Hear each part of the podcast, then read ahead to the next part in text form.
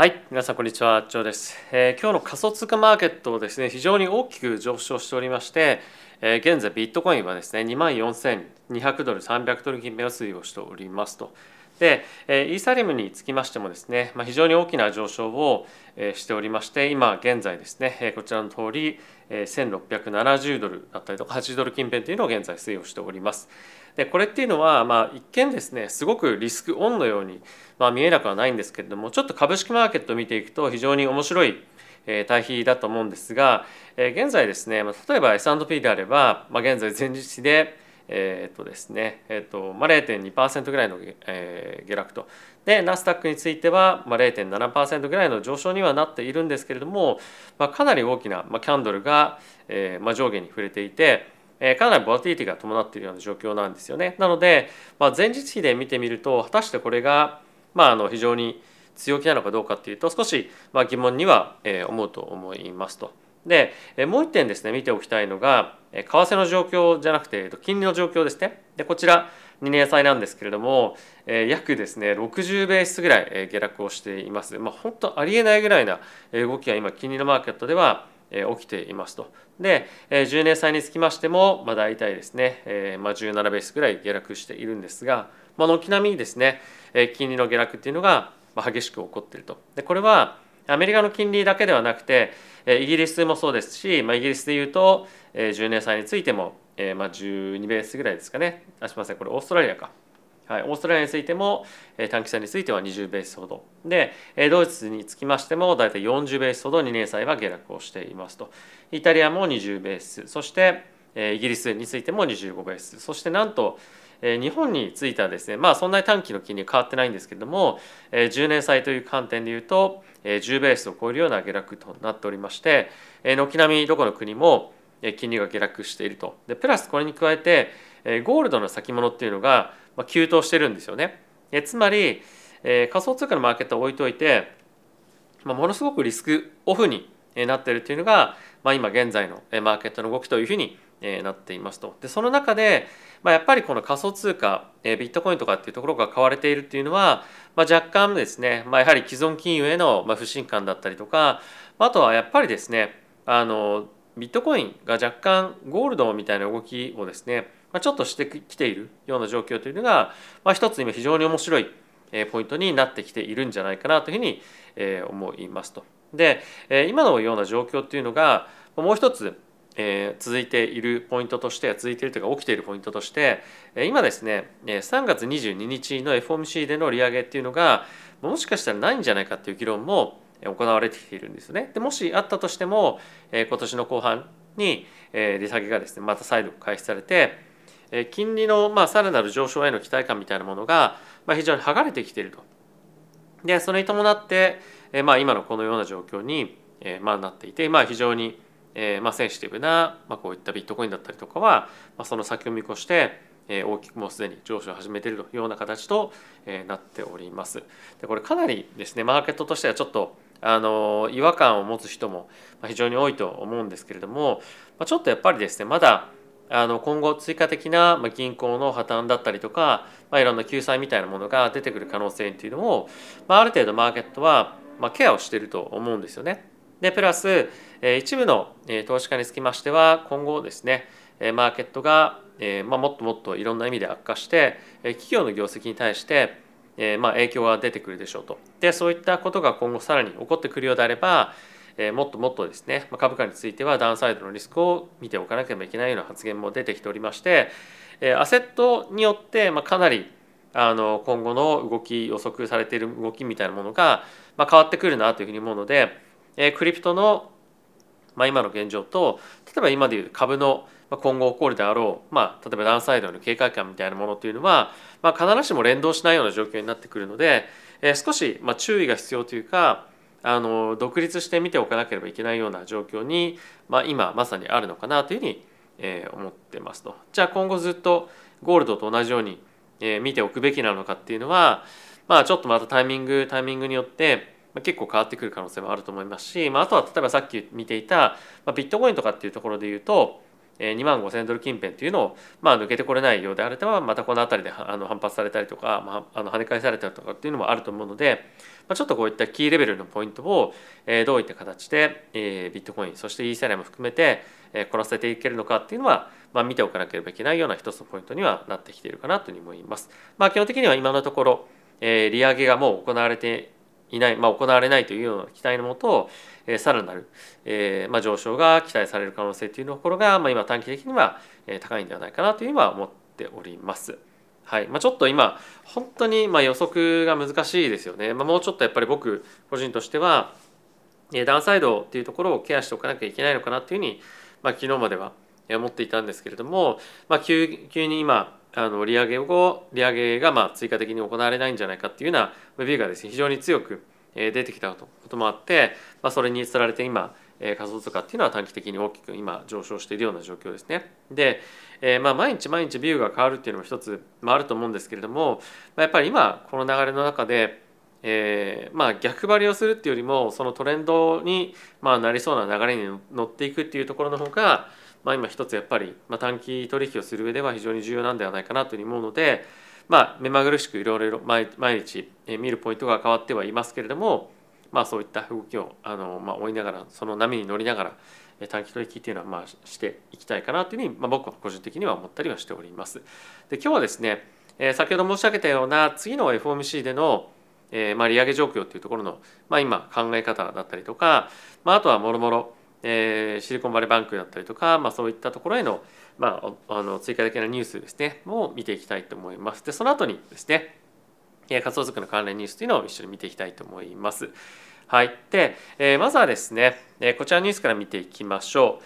えっ、ー、と、今後ですね、えー、フォーム C で利上げが行われるかどうかっていうところに対して、えー、今議論が行われているんですが、えー、昔からの言葉でですね、あの FED は何か壊れるまで利上げをするっていうように言われているわけなんですが、まあ、今回このような形で銀行のシステマチックリスクをですね引き起こす、ぐらいまで今、えー、来ていると。でまあそんな状況の中利上げをするのかどうかっていうのが、非常に一つ注目されているポイントではあるんですけれどもまあちょっと本当に前先週先々週ぐらいにですねパウエル議長は今この状況であれば非常に経済が強いということもあってマーケットが予測している以上に利上げをしなければいけないと、まあ、そういう状況に追い込まれる可能性っていうのを言及したんですよね。でにもかかわらずこういったまあ、システマチックリスクになるのかならないのかちょっとまだ分かりませんけれども、まあ、そういった可能性を秘めているこの銀行の危機みたいなところに対して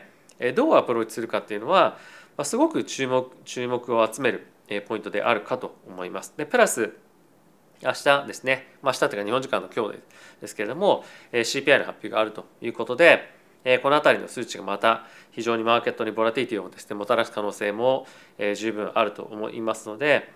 この辺りあの非常に、まあ、どう準備しておくかっていうのは人それぞれかと思うんですけれども、え、まあ、あまりリスクを取りすぎないのかもしくは短期的なボラティティに乗っていくのかっていうのは、まあ、ある程度自分の中で決めて、えーまあ、準備をしておきたいなというのは僕は思っておりますと。でまあそんな中なんですがもう皆さんもご存知かもしれませんけれども HSBC がですね今回シリコンバレーバンクのイギリスのブランチをですね1ポンドまあ、大体日本円でいうと今いくらぐらいだろう130円ぐらいかな？で、えまあ、160円ぐらいかな？あの買うということを発表しました。でこれアメリカの方のエンティティは入ってないんですけれども、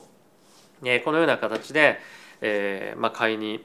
ですねあの出てくるところが、まあ、少しポロポロと出てきたのは、まあ、一ついいポイントなんではないかなというふうに思うんですけれども、まあ、もう一個やっぱり気になるのがあのこのファーストリパブリックっていう銀行なんですよね。でここに対してのまあ、救済策みたいなものは政府からは出ていないんですが JP モルガンがですね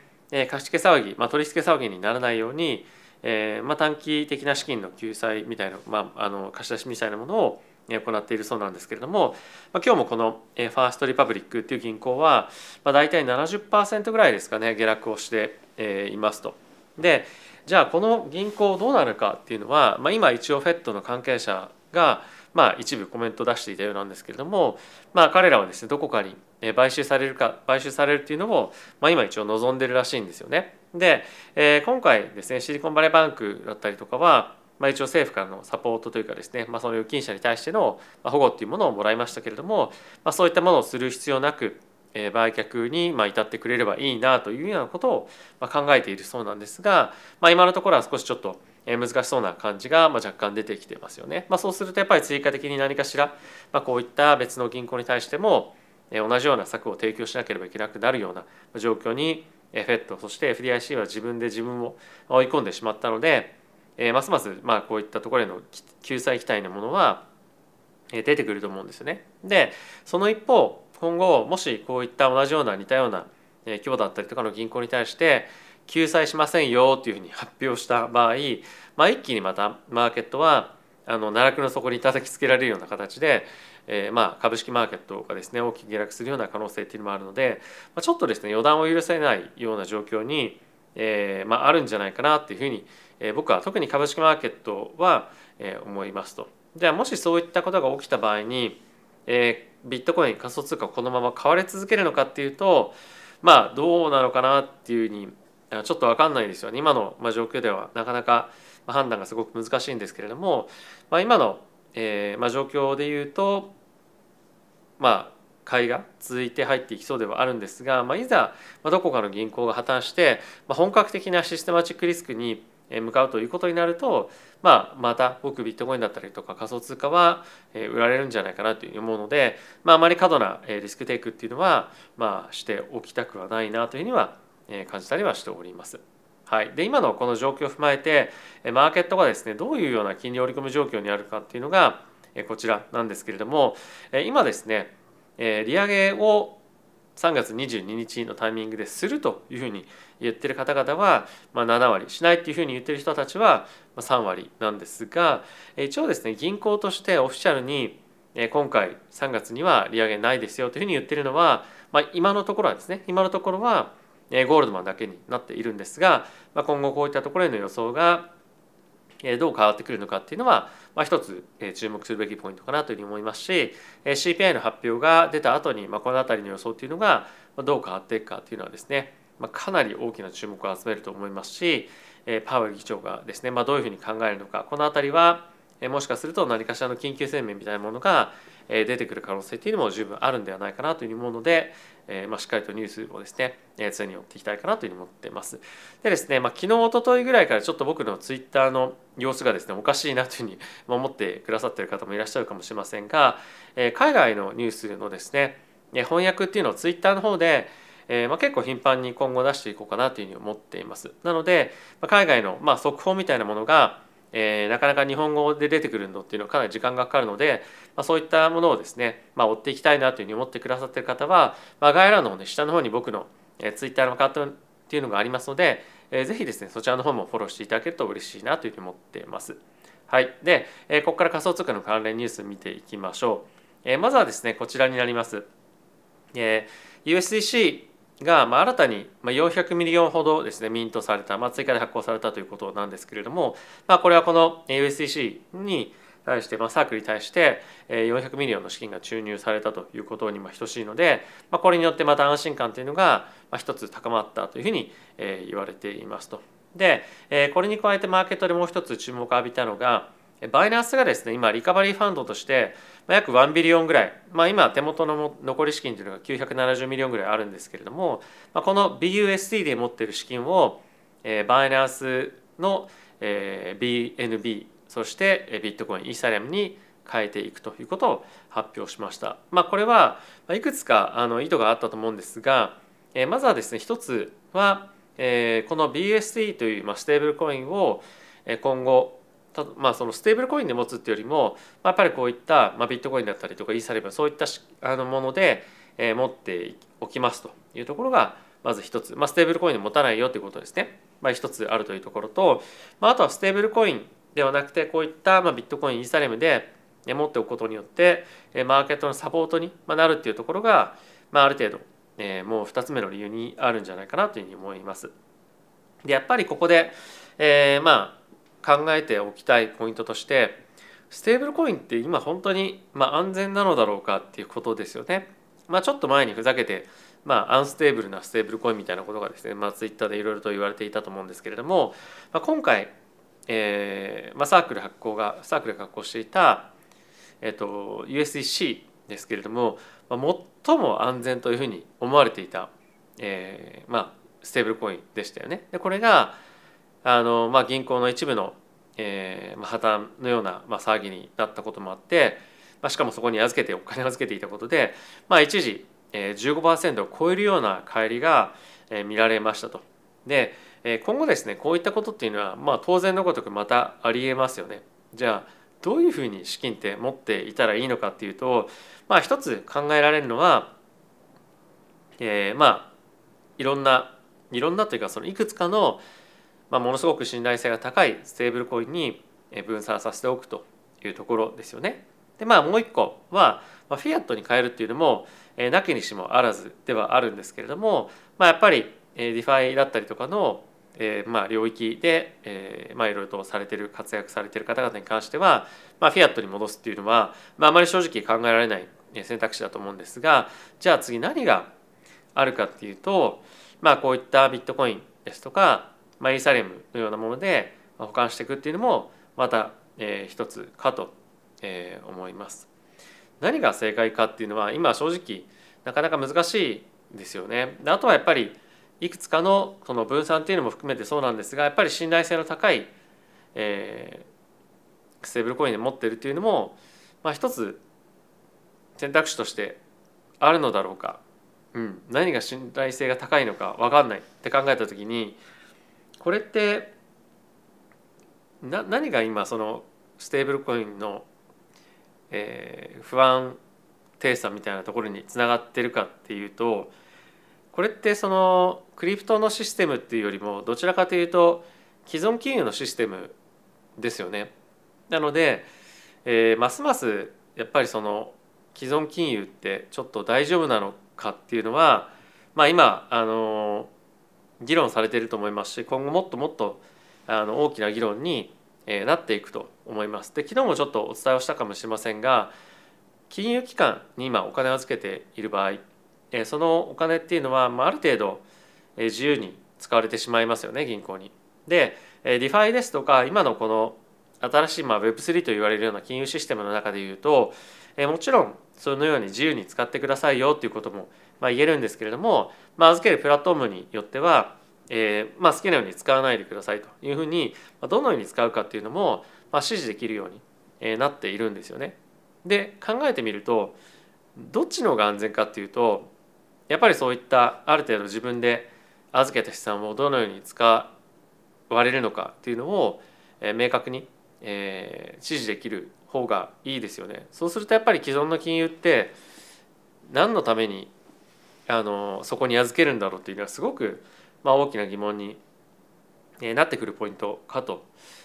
思います。なのでもっともっと今後、まあ、ディファイだったりとか、えーまあ、既存金融から、まあ、外れたシステムみたいなものが、まあ、注目化されていくと思うので、まあ、今後もですね引き続きこういった分野に対して、えー、僕はですね注視をしていきたいと思います。で特にやっぱり僕は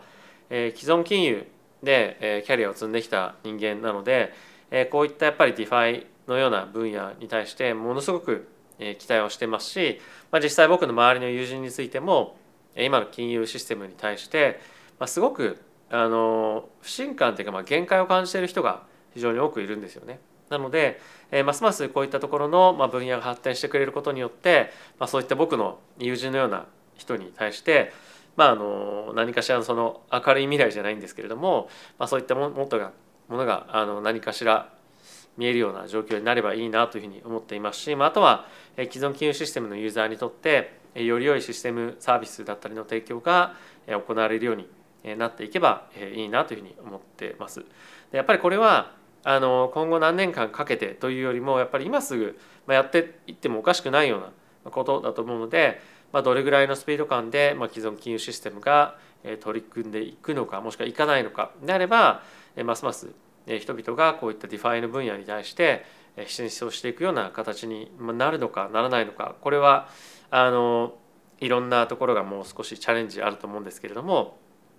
えー、まあそういったところを、まあ、僕はですね、まあ、応援というか、えー、まあそうなっていくようにサポートしていけるような発信も含めてですね、まあ、やっていきたいなというふうには思ってます。はい、ということで皆さん今日も動画ご視聴ありがとうございました。えー、ちょっと最近ですね、あのなかなかいろんなことがあの起こりすぎていて僕自身の活動っていうのの、まあ、標準も定まっていない感じは若干はあるんですが、まあ、少しずつ少しずつ、えー、自分がフォーカスするところ自分が時間を使うところっていうところを、えー、もう一度明確に考え直してやっていきたいなというふうに思っていますしあとやっぱり僕自身ですね、まあ、出張行ったりとかいろいろ行ってですね、まあ、たまに YouTube がおろそかになるタイミングっていうのはあると思うんですが僕の本当にやっぱり活動の一番のあの根幹っていうのはこの、まあ、YouTube でもあるので本当に何よりもこの YouTube という僕の媒体を大事にしていきたいと思いますので今後ともですね是非応援していただけると嬉しいです。そのためにもチャンネル登録だったりとかグッドボタンを押していただくと本当にチャンネルのサポートにもなりますしあとはまだ僕のツイッターですねフォローしてないよという方はえー、ぜひしていただけると、まあ、これもこちらもですね活動のサポートになりますのでえー、ぜひともよろしくお願いいたします。ではまた次回の動画でお会いしましょう。さよなら。